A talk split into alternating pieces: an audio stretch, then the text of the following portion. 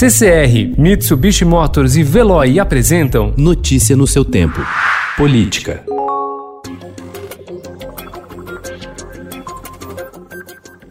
Enquanto apoiadores do presidente Jair Bolsonaro pedem intervenção militar e fechamento do Supremo Tribunal Federal e do Congresso Nacional em manifestações de rua, que tiveram até participação do mandatário, o presidente da Corte, ministro Dias Toffoli, disse ontem que Bolsonaro deve parar de ter atitudes dúbias em relação à defesa da democracia. Segundo Toffoli, é preciso uma trégua entre os poderes para que o país consiga enfrentar a pandemia do novo coronavírus. Algumas atitudes tem trazido uma certa dubiedade. E essa dubiedade, ela impressiona e ela assusta a sociedade brasileira, e hoje não mais só a sociedade brasileira, também a comunidade internacional das nações, também a economia internacional. Nós precisamos de paz institucional.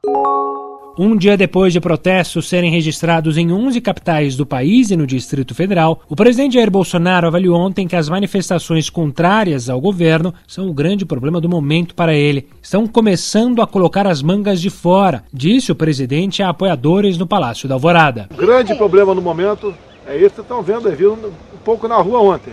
Estão começando a botar as, man as mangas de fora. É muito interesse que tem dentro do Brasil, de dentro e de fora.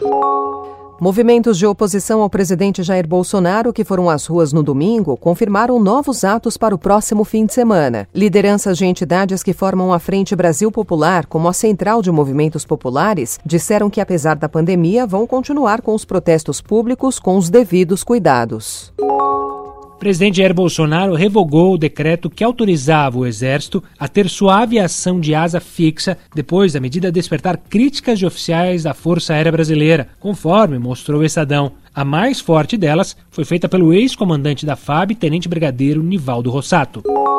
O Tribunal Superior Eleitoral começa a julgar hoje ações que pedem a cassação da chapa que elegeu o presidente Jair Bolsonaro e o vice Hamilton Mourão em 2018. As duas primeiras a entrar na pauta tratam sobre ataques cibernéticos a um grupo de Facebook que teria favorecido Bolsonaro. A avaliação da Corte Eleitoral, porém, é a de que esses questionamentos têm pouca chance de ir adiante. Mas ainda há outras ações na lista para serem julgadas que preocupam o Palácio do Planalto, como as que tratam de disparos de mensagens mensagens em massa pelo WhatsApp. O ministro Celso de Mello, do Supremo Tribunal Federal, autorizou a prorrogação por mais 30 dias do inquérito que apura suposta tentativa de interferência política do presidente Jair Bolsonaro na Polícia Federal. No pedido, a PF sinalizou a necessidade de novas diligências e indicou ainda que pretendia tomar o depoimento do presidente Jair Bolsonaro, que tem prerrogativa de depor por escrito. Na quarta-feira passada, o presidente afirmou que pode prestar depoimento presencialmente à PF. Notícia no seu tempo. Oferecimento CCR e Mitsubishi Motors. Apoio Veloy. Fique em casa. Passe sem filas com o Veloy depois.